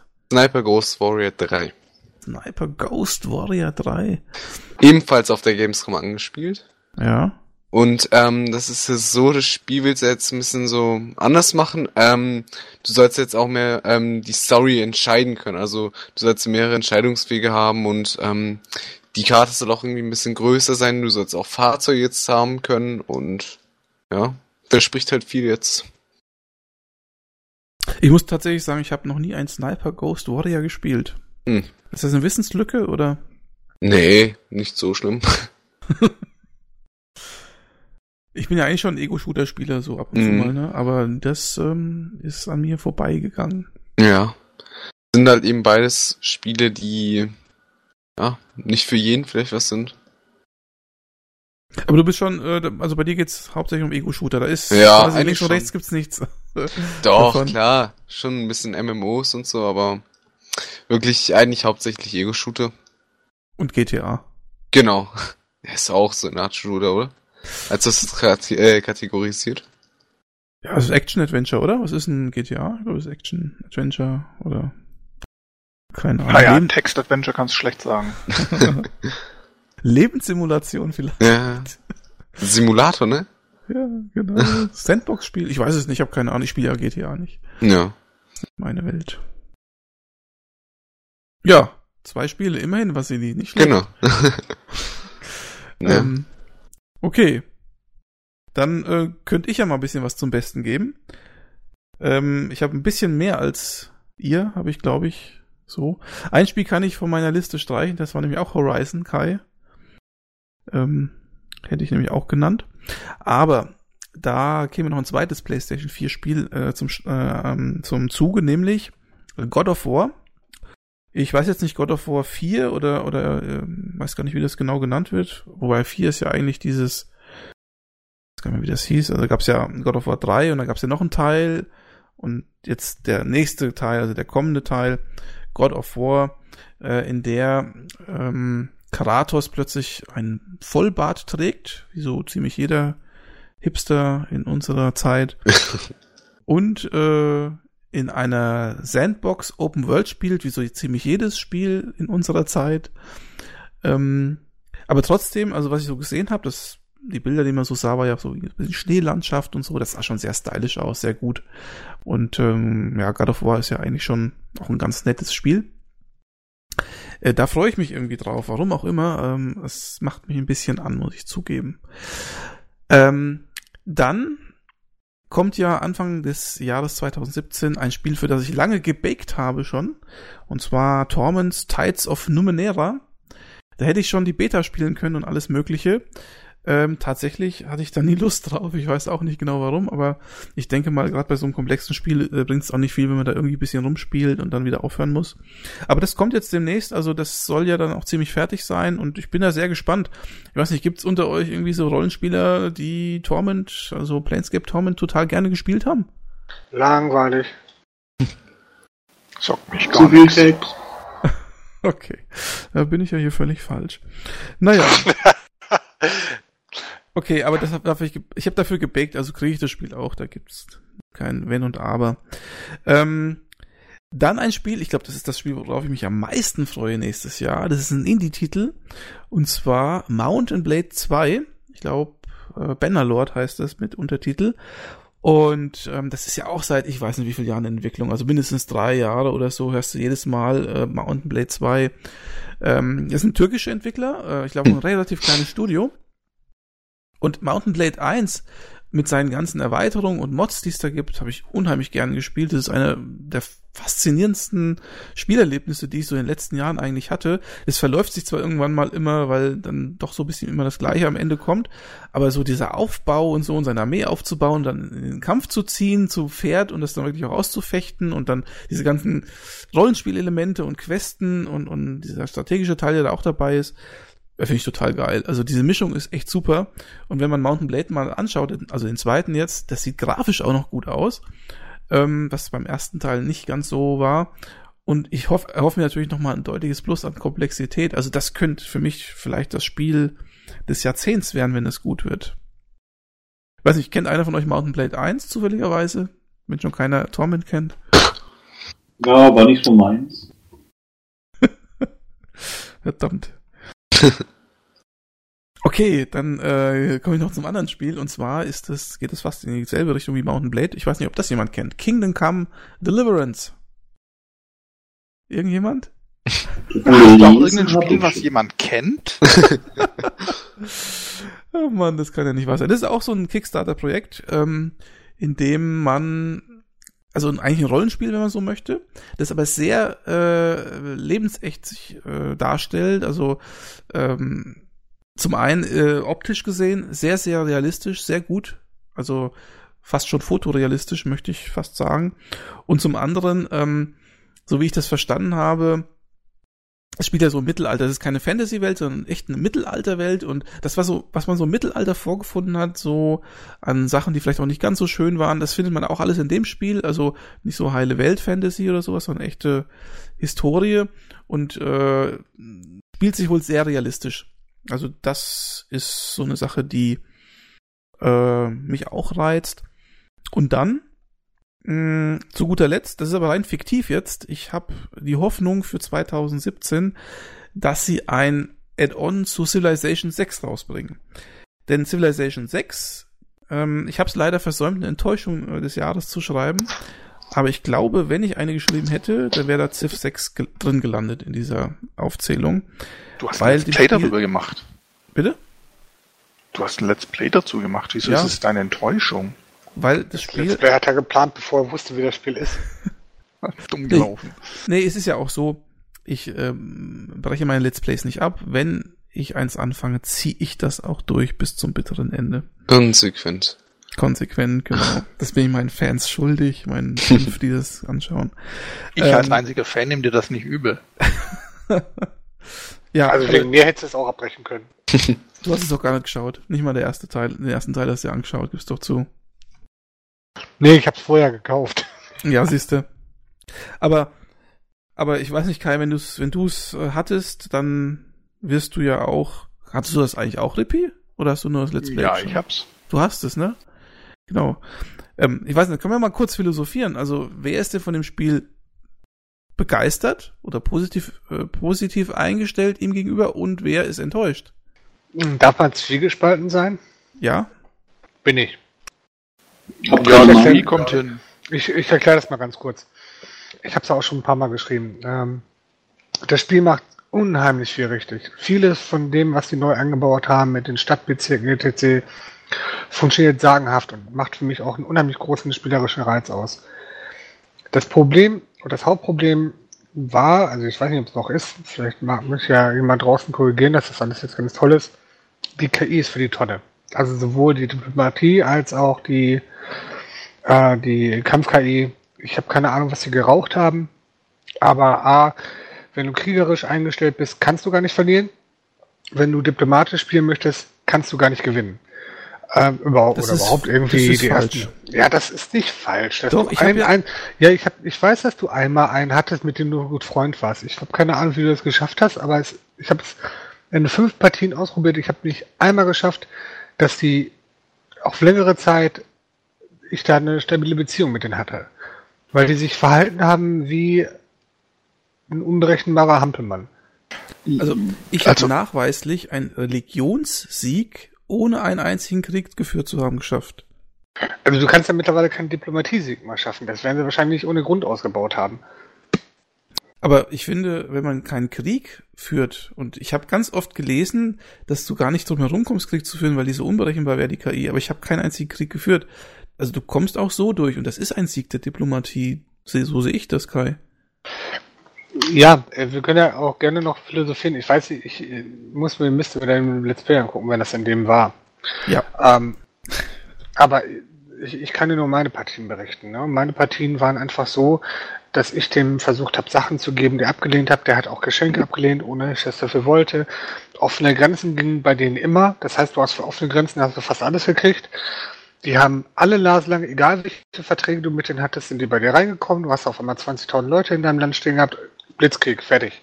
Ne, egal wie dein, wie dein Status vorher war oder wie stark du selber warst. Sie haben sich mit Barbaren bei mir ins Land reingestellt, zu Dutzenden, und haben sich da neben meinen Panzer gestellt. Ich habe keine Ahnung, was sie rauchen. Ich verstehe es nicht. Also es ist so auch diplomatisch bescheuert, ne? aber es scheint da irgendwie eine Methode zu geben, wenn offene Grenzen, dann geh rein und mach Krieg. Oder ich weiß keine Ahnung, wie das läuft. Also ich weiß auch noch nicht, ob sie es gepatcht haben. Ähm, ich habe mir die letzten Release Notes auch nicht mehr durchgelesen. Ich wollte es jetzt mal zwischen den, zwischen den Jahren nochmal spielen. Aber das war meine Erfahrung. Ne? Wenn du da andere gemacht hast, dann freut mich das für dich. Aber das ist auch tatsächlich vieles von dem, was ich jetzt gerade wiedergebe, habe ich auch so in verschiedenen Testberichten und in verschiedenen Reviews und in verschiedenen ähm, ähm, Kritiken gesehen. Also sowohl von Usern als auch von Redakteuren. Also scheint das meine Weise ein bisschen zu bestätigen, aber das heißt nicht, dass deins unmöglich ist. Ich glaube dir ja schon. Das ist nett von dir, weil ich es ja aufgenommen habe. Aber ähm, ich habe ja mittlerweile mitbekommen, dass es zwei Updates gibt, ein Herbst-Update und ein Winter-Update und das soll ja jeweils auch die KI geändert haben. Vielleicht ist es mittlerweile auch schon wieder ganz anders, ne? Ja, das mag sein. Allerdings, äh, ich habe ein bisschen Probleme mit, wenn man, wenn, wenn man so extreme offensichtliche Fehler auf den Kunden loslässt, ne? dass es Bugs gibt, dass Software kompliziert ist, ist überhaupt keine Frage. Dass du fünf Minuten spielst und merkst, dass es scheiße ist, ist irgendwie doof. Und das ist dann der Punkt. Ne? Das, ich habe gerade am Anfang gesagt, die haben so viel Energie und gute Ideen da reingesteckt in das Spiel und es hat auch so viele geile Ansätze, was auch vieles anders macht als Civilization 3 und 4 und Co und versauen es dann. Und das ist das, was ich so schade finde, sowohl für die Marke, als auch für, das Spiel selber, als auch für den Publisher, als auch für fürs Wording etc. Und deswegen bin ich auch zwiegespalten. Ne? Das Spiel, ich wollte wirklich, dass mir das Spiel gefällt. Ich bin ein riesiger Civilization-Fan. Ich habe das Spiel seit Civilization 1 jedes, jeden Teil gespielt und jeden Teil mit Begeisterung. Ja, mehr und mal weniger. Und ich finde es einfach schade, wenn man wegen wegen, wegen offensichtlicher Dummheit oder KI-Fehlern oder wie auch immer, dass das äh, eigene Pferd dann im Brand steckt. Rippi, siehst du das ähnlich wie der Kai? Ja, also er hat es etwas deutlicher oder schöner ausgedrückt ähm, und etwas ausführlicher. Also äh, das mit der KI kann ich auch sagen. Also die verhält sich manchmal wirklich etwas komisch. Also du bist Best Buddy und äh, Zwei Züge später erklären sie dir den Krieg. Äh, ja, es ist etwas sprunghaft, habe ich die KI so in Erinnerung. Wie viele Partien hast du denn bis zum Ende durchgespielt, wenn ich mal so fragen? Ähm, Waren es drei oder vier? Mhm. Aber die liefen alle so ziemlich nach dem gleichen Strickmuster dann ab, dann wurde es dann langweilig. Und äh, wie war denn so eure Sieg? Also welche Siegvariante habt ihr so in der Regel gehabt dann? Was war das so bei euch? Nicht drauf geachtet, aber im Endeffekt war es glaube ich ein militärischer Sieg. Mhm. Ich habe, glaube ich, habe alle Siegvarianten offen gelassen, die gingen. Ne? Also ich schalte eigentlich selten Siegvarianten ab. Ja, aber mit was habt ihr dann letztendlich gewonnen? Ja, es gab keine anderen NPCs mehr oder äh, ja. Also ihr habt alles vernichtet quasi. Ich habe auch kein, also ich habe es glaube ich schon mal gesagt, ne? Wenn man ein aggressiver Spieler ist, wird man mit Civilization 6 unheimlich viel Spaß haben, weil das Spiel unterstützt die aggressive Spielweise. Wenn du so wie ich jemand bist, der in den vergangenen Teilen, und das hat ja mal mehr, mal weniger gut geklappt, auf Diplomatie gegangen bist und auf äh, friedliche Koexistenz so, so fern möglich. Natürlich ist mir bewusst, dass man auch ausgewogene Schreibrechten braucht und dass das alles nach der Gewichtung geht. Wenn die Gegner einen als leichtes Opfer sehen, dann kommen die auch trotzdem zu einem. Aber diese Spielweise, die ich bisher hatte, hat in Civilization 6 null funktioniert. Das heißt, ich musste tatsächlich in Richtung Militär gehen und ich war gezwungen, einen militärischen Expansionskurs zu fahren und dann war das Spiel auch kein Problem mehr. Und dann spielte auch wieder die KI, diese taktische KI eine Rolle, weil die ist wirklich für die Tonne. Also so doof wie der Gegner kann man sich kaum verhalten. Mhm. Gut, dann seid ihr ja relativ gleicher Meinung. Ähm, ich meine, ich schließe mich da ja auch gerne an. Ich finde aber auch, dass äh, Civ 6 ein bisschen unkomplett wirkt. Also auch wenn da vieles von den Add-ons vom Civ 5 reingepackt worden ist, also ich hatte das schon mal, wir hatten das schon mal besprochen, Kai, in dem einen Podcast, bekommen die zum Beispiel die ganzen Völker irgendwie so ein bisschen, also ich finde mich da nirgendwo wieder. Ich bin auch enttäuscht davon, dass es da immer nur einen Anführer gibt, obwohl da was anderes angekündigt worden ist. Und ich habe jetzt echt das Gefühl, dass da ganz viele DLCs kommen, die alle sehr teuer sind und, und alle nur so partiell irgendwas äh, reinpacken. Und ich hätte schon gern irgendwie nochmal so eine Art größeres Update und das eben in Form einer Erweiterung, was das Spiel dann doch mal noch ein bisschen schleift und zu dem macht, was es eigentlich hätte sein sollen. Weil ich sehe das ja ähnlich wie du, Kai, die, das Grundgerüst ist ja echt schon ganz gut gemacht. Also bis auf ein paar Sachen, die mir jetzt nicht so gefallen, aber prinzipiell ist es mal zumindest anders als zum Beispiel XCOM 2, das ja fast wie der erste Teil ist, ähm, ist Civ 6 eigentlich schon innerhalb des Genres echt ziemlich anders als der 5er zum Beispiel. Und das ist ja schon eine Leistung für so, ja, ein, für so ein Spielprinzip. Und, und, und, der Part hat tatsächlich auch Spaß gemacht. Das macht ja auch die ersten 15, 20 Stunden Spaß, damit rumzuspielen und sich da zu perfektionieren, etc. Ähm, und dann kommt halt der Rest. Und ich gebe dir recht, dass es, ähm, ja, frech würde ich jetzt nicht sagen, ne? dass es natürlich ein Rückschritt ist zu Civilization 5, wo die in den verschiedenen Addons neue Völker reingebracht haben, die eine, nicht nur dieses typische, ich tausche Einheit B gegen Einheit C, sondern tatsächlich komplett neue Spielweisen gebracht Ja, haben. genau. Und das war schon cool. Das kam aber bei Civilization 5, meine ich, aber auch erst mit den Add-ons. So ist es, genau. Und deswegen hoffe ich auch auf ein Add-on zu 6. Ja gut, das war bei Civilization 4 und 5 ja auch schon äh, die, die Taktik, damit das Spiel den Vorgänger überflügelt. Ne? Allerdings kann ich mich weder bei Civilization 4 noch bei Civilization 5 erinnern, dass äh, ich so wenig Spaß bei den Titeln hatte in der Urfassung. Also sie wurden besser, ja, mit den Add-ons und kompletter, da gebe ich dir recht.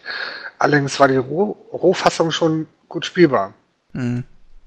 Und das ist das, was mir nicht gepasst hat. Ja, also auf jeden Fall kann man jetzt festhalten, äh, ich glaube gestern, vorgestern kam ja dieses Winter-Update raus und hat dann auch gleich die ersten DLCs mitgebracht. Und da haben sich ja wieder ganz, ganz viele Leute aufgeregt, denn das eine DLC kostet 5 Euro und bringt, glaube ich, die Polen als Volk rein. Das ist ja vielleicht noch okay. Und das zweite DLC ist nur ein Szenario-DLC mit einem Volk. Ich weiß gar nicht, ob das ein neues Volk ist oder ein neuer Anführer, bin ich mir jetzt gar nicht sicher. Und das kannst du nur innerhalb des Szenarios spielen. Also das ist äh, eigentlich ein Witz, wenn man so möchte. Ähm, man kann das Szenario spielen, was auch nicht besonders groß ist. Und da bekommst du dann eben diesen, ich glaube, ein Anführer ist es als Auswahl. Im normalen äh, Sandbox-Spiel kannst du das gar nicht auswählen. Ähm, das finde ich, ich verstehe, da verstehe ich den Entwickler nicht. Ne? Also wenn ich schon sowas ausliefere, dann muss der überall auswählbar sein und nicht nur in diesem einen Szenario. Das ist schon echt ein bisschen schwach. Und das hat sich dann auch in den Steam-Wertungen massiv niedergeschlagen. Naja, aber so kannst du die, die Kultur ja quasi dann in mehreren DLCs verkaufen. Ja, genau. Genau, das ist es. Und Oh. irgendwie gibt's da auch so eine Art Season Pass.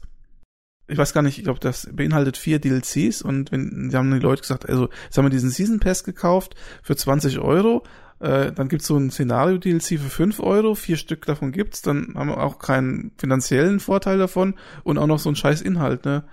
Also, Das naja, kann man anders lösen. genau, sehe ich auch so. Dennis, hast du das eigentlich äh, gespielt, das Civ 6, oder? Nee, ich war vom fünften schon enttäuscht und hab den sechsten dann gleich gelassen. Okay. Da bist du eher auf dem Rimworld- Rimworld-Trip, oder? Ja, länger schon nicht mehr, aber das letzte Update reizt dann doch. Was, was macht das letzte Update? Wann kam das? Äh, Das kam jetzt gerade erst vor gestern, vor ein paar Tagen. Äh, Das führt unter anderem runde Planeten ein, die dann äh, auch komplett bereist werden können. Du kannst sogar mehrere Kolonien machen und Karawanen hin und her schicken. Also recht umfangreich erweitert. Ah ja. Noch mehr Forschung. Rimworld ist ja auch so ein Geheimtipp, ne? Wobei, Ich weiß gar nicht, wie geheim das noch ist, aber wir hatten ja vorhin diese Diskussion, dass die Publisher sich quasi das Geschäft selber kaputt machen. Bei den Indies sieht man, dass es auch andersrum funktioniert, weil Rimworld ist nicht im Deal oder sonst wo. Das kostet, obwohl es noch nicht fertig ist, gar nicht mal so wenig Geld und äh, läuft ja trotzdem ganz gut. ich finde, es gibt immer mal wieder ein paar gute Indie-Spiele, die sich sehr gut verkaufen, also sowas wie Ark zum Beispiel oder äh, Factorio, das einzige Spiel äh, auf Steam, was äh, konsequent immer 20 Euro kostet, ohne Nachkommastelle, ohne alles, immer 20 Euro und auch nie reduziert. Das ist sehr interessant. Wolltest du was sagen, Kai? Habe ich dich gerade unterbrochen? Äh, nö, nö, alles gut. Ich, ich wollte höchstens noch, ähm, wollte im Prinzip noch wissen, ob du jetzt noch was als Enttäuschung für das 2016 nochmal nachwerfen wolltest oder also, ich habe echt überlegt, ob es ein Spiel gibt, was mich richtig, richtig enttäuscht hat. Und äh, mir ist da eigentlich nur Civ 6 eingefallen, aber ja, wie ihr schon richtig gesagt habt, so ganz schlecht, also schlecht ist es ja nicht. Es ist jetzt. Ich, ich habe immer ein Problem damit, einen Spieler irgendwie an den Pranger zu stellen, wenn ich es ja doch eigentlich ganz gern gespielt habe, deswegen habe ich es dann auch gelassen. Aber ich hätte mir schon echt vorgestellt, also ich hätte auch dieses Civ 6 gerne in meinen Top 5 reingepackt. Äh, war eigentlich schon in der näheren Auswahl, aber na gut. Dann kam Astroneer und dann war vorbei. Bei den Top 5 ist mir eine Sache eingefallen. Ich hatte immer Probleme, äh, mein Gedächtnis irgendwie äh, scheinbar nie das Beste ist. Zu gucken, weil ich letztes Jahr gespielt habe. Mir ist nachträglich noch eins eingefallen, was ich tatsächlich vergessen habe zu erwähnen, weil das auch schon zwei, drei Monate, vier Monate her ist, dass ich es gespielt habe. Darf ich das nochmal nachnominieren oder ist das nicht mehr drin? Jetzt hier im Podcast? Jetzt hier live. Dann sag's doch. Komm. The Long Dark. Hm. Hat das jemand gespielt? Nee, Nein? ich klick's ähm, immer bei Steam immer schön mal an. Nee. Also, nee. tatsächlich ist es ein äh, Indie-Survival-Game. Ähm, und mit Survival ist halt wirklich richtig Survival gemeint. Man landet beim Flugzeugabsturz irgendwo in Kanada in der tiefsten Wildnis und muss bei minus 10, minus 20 Grad irgendwie gucken, wie man sich am Leben hält. Das, äh, ich habe das, ich, mittlerweile hat das Spiel so eine Story. Ich habe es noch ohne Story im Sandbox-Verfahren gespielt und es geht einfach nur darum, zu überleben, irgendwie klarzukommen, äh, Ressourcen zu finden und sich äh, sowohl äh, dem, dem Wetter als auch dem den Tieren, die da rumlaufen, zu erwehren. Und das macht erstaunlich viel Spaß, weil es echt gut gemacht ist. Und ähm, eigentlich immer so der Herr mit dem Sendemann hinter einem steht und einen auf der Schulter klopft und sagt, jetzt zieh mal zu. Das war schon witzig. Ich finde ja Survival Games sind immer gut irgendwie. Ich stehe ja voll auf das Genre. Ja, wenn sie einen, einen bestimmten Schwierigkeitsgrad haben, ne? Also sie dürfen nicht zu unfordernd sein, man muss sich schon anstrengen können müssen, um zu überleben, da gebe ich dir recht. Also da wärst du bei Ark sehr gut aufgehoben. Da Ark, ich habe Ark selber gespielt. Ah ja, okay. Da gibt's dann auf eine Band. Ja, ich habe es tatsächlich dann hinterher als nicht so fordernd erlebt, außer man rennt irgendwelchen großen Dinosauriern oder fiesen Dinosauriern im Weg. Echt? Aber du hast ja auch nicht online gespielt, ne? Du hast ja für dich gespielt. Äh, nee, ich habe mit Kollegen gespielt. Ja, aber ich meine, äh, es war nicht so, dass du nachts, äh, also dass du ausgelockt bist, dann am nächsten Tag aufgewacht bist in, in deinem Zelt und es gab äh, deiner Hütte und es gab keine Hütte mehr und auch die Klamotten, die du anhattest, waren plötzlich alle weg, weil dich jemand ausgeraubt hat. Ach so, ja, das, das, äh, das kenne ich tatsächlich vom, von Rast, vom Kollegen, der, der erzählt, dass, äh, dass es so ist. Nee, wir hatten auf dem privaten Server gespielt. Ja, weil das, ich glaube, Rippi, du, also Rippi und ich haben ja damals zusammen arg angefangen und Rippi, wie, wie Pro-Gamer, wie er nun mal ist, hat er mich natürlich schnell überflügelt. Ja, und äh, hatte dann schon alles mögliche, aber ich glaube, Rippi, du warst dann irgendwann auch bedient von der ganzen Sache. Ja, also spätestens dann, als ich, als ich meinen Metallpalast da hatte und ich eingeloggt bin und der dann quasi bis auf die Grundmauer niedergesprengt war. Da hatte ich dann auch keine Lust mehr. Das ist wie wenn man morgens zum Strand geht und die Sandburg, die man den ganzen Tag gestern Abend gebaut hat, irgendwie weg ist. So in der Richtung, genau. Also äh, ich, ich, ich hatte mich ja schon irgendwo ganz am Rand an der Karte auf so einer kleinen Insel eingerichtet, also weit ab vom Schuss und musste mir mein Erz weit, weit, weit hertransportieren. Hatte aber auch wirklich lange Zeit Ruhe, aber ähm, es, es kommt bei Ark halt dann auch drauf an, auf was für ein Server man ist und was, was man für Spielkollegen hat auf dem Server und ähm, da hatte ich dann eben nicht so angenehme Zeitgenossen da, die meinten, ja, wir sind die Größten und wir sorgen dafür, dass wir es bleiben und da hört der Spielspaß dann irgendwann auf, wenn man eben an der Nahrungskette immer ganz unten ist. Aber wenn du schon ganz unten war, was war da, was war, was war dann ich? Du hast Grasnarbe. äh, wusstest du denn, wer das zerstört hatte oder was? Oder?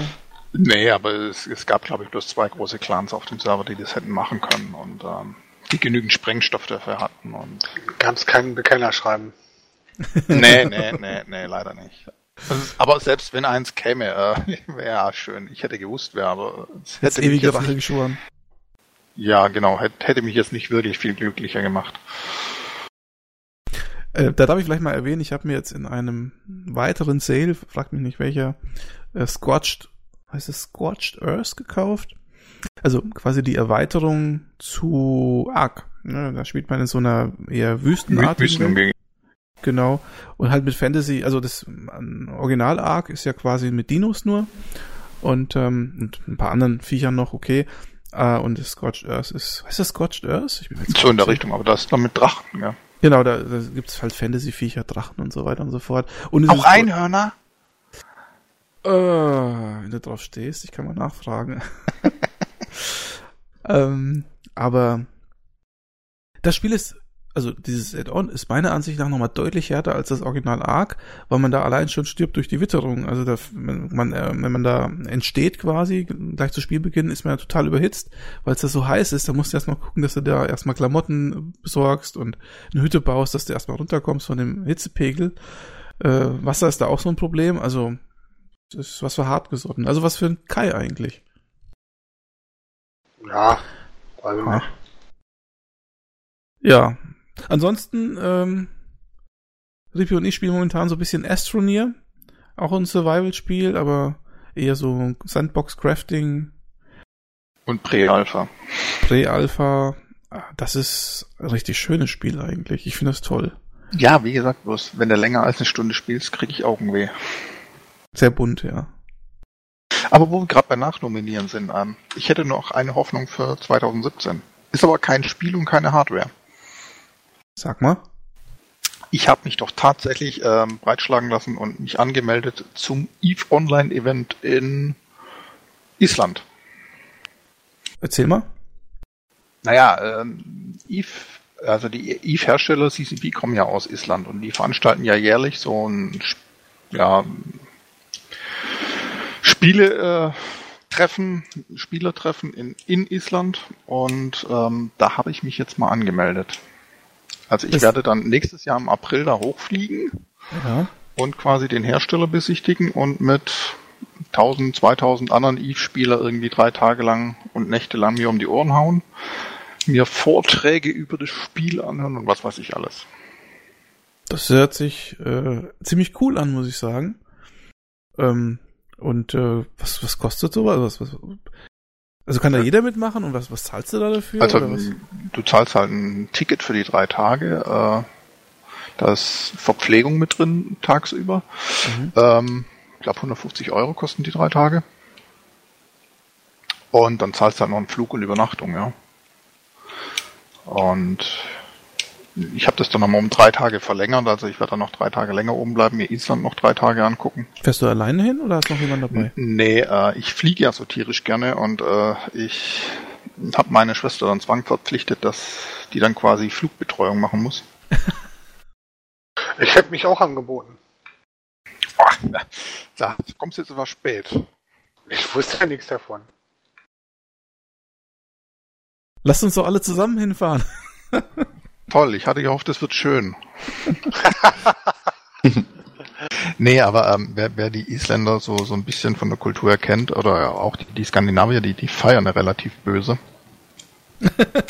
Und ein, ein Eventpunkt ist Pubcrawl, da wird also, ähm, zahlst du auch wieder so, so ein Abendticket und dafür ist dann der komplette Abend dann quasi für dich äh, frei.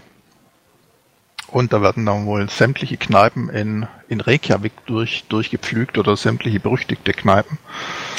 Ähm, ja, genau dein Ding eigentlich. Ne? Äh, ja, genau. Also so viel Cola kann ich glaube ich nicht trinken, was was was das, was das Ticket gekostet hat. Aber ähm, ja, es ist, ist recht nett. Also die Entwickler, die gehen da auch alle mit. Also ähm, das das ist noch faszinierend oder ganz nett. Also dann da mit, mit besoffenen Entwicklern rumhängen und Vielleicht kann man den einen oder anderen Floh den dann ins Ohr setzen.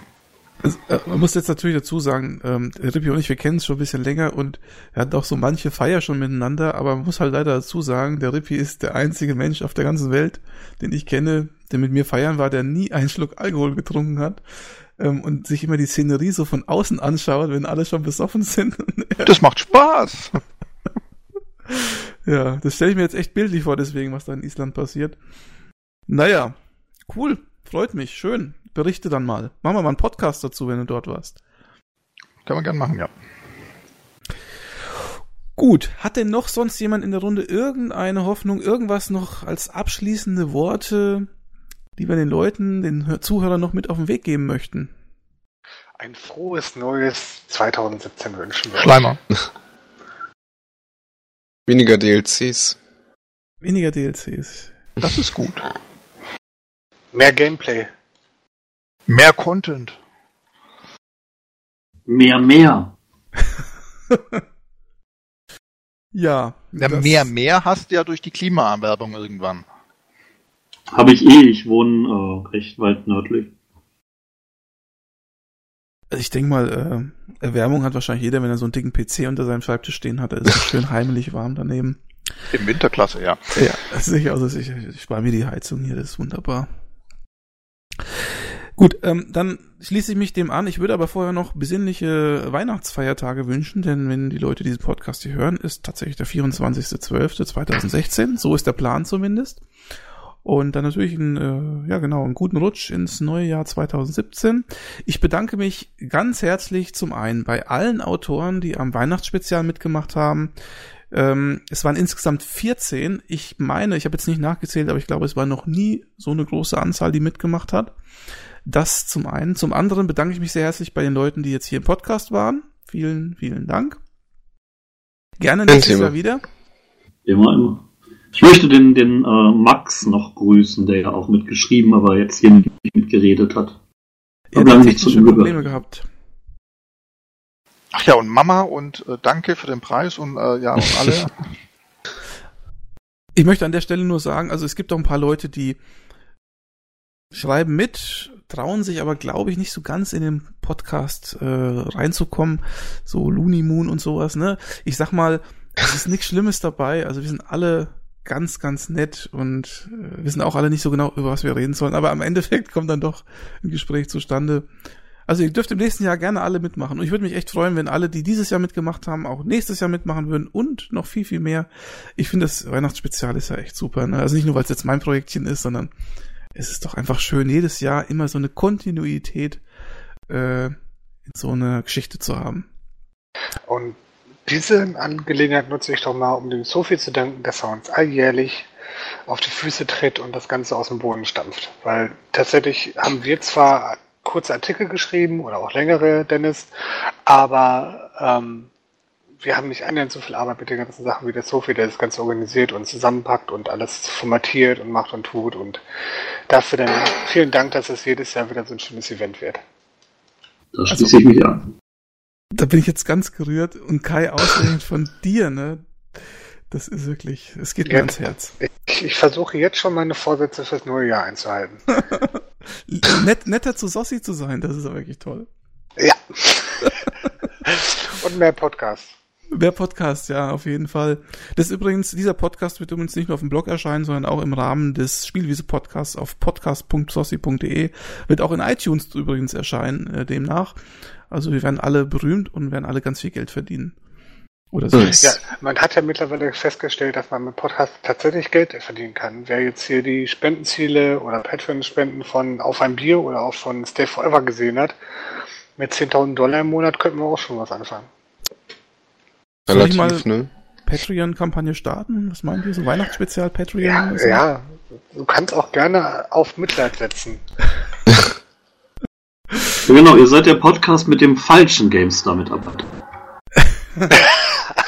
Ich, wisst ihr, was ich mache? Ich schreibe Patreon-Kampagne, damit Ziel jedes Jahr der Dennis mitmacht, damit ich ihn bezahlen kann, dass er hier mitmacht. Ja, ohne Bezahlung machen. Ach, ich mach das doch auch so. Ach so. Ja, aber dann steckt der Alex sich das Geld ein. Ist auch okay. Okay, also nochmal vielen Dank und ähm, besinnliches Weihnachtsfest. Macht's gut, alle miteinander und bis zum nächsten Jahr. Auf Wiedersehen. Ciao. Tschüss. Ciao, ciao. Wiedersehen.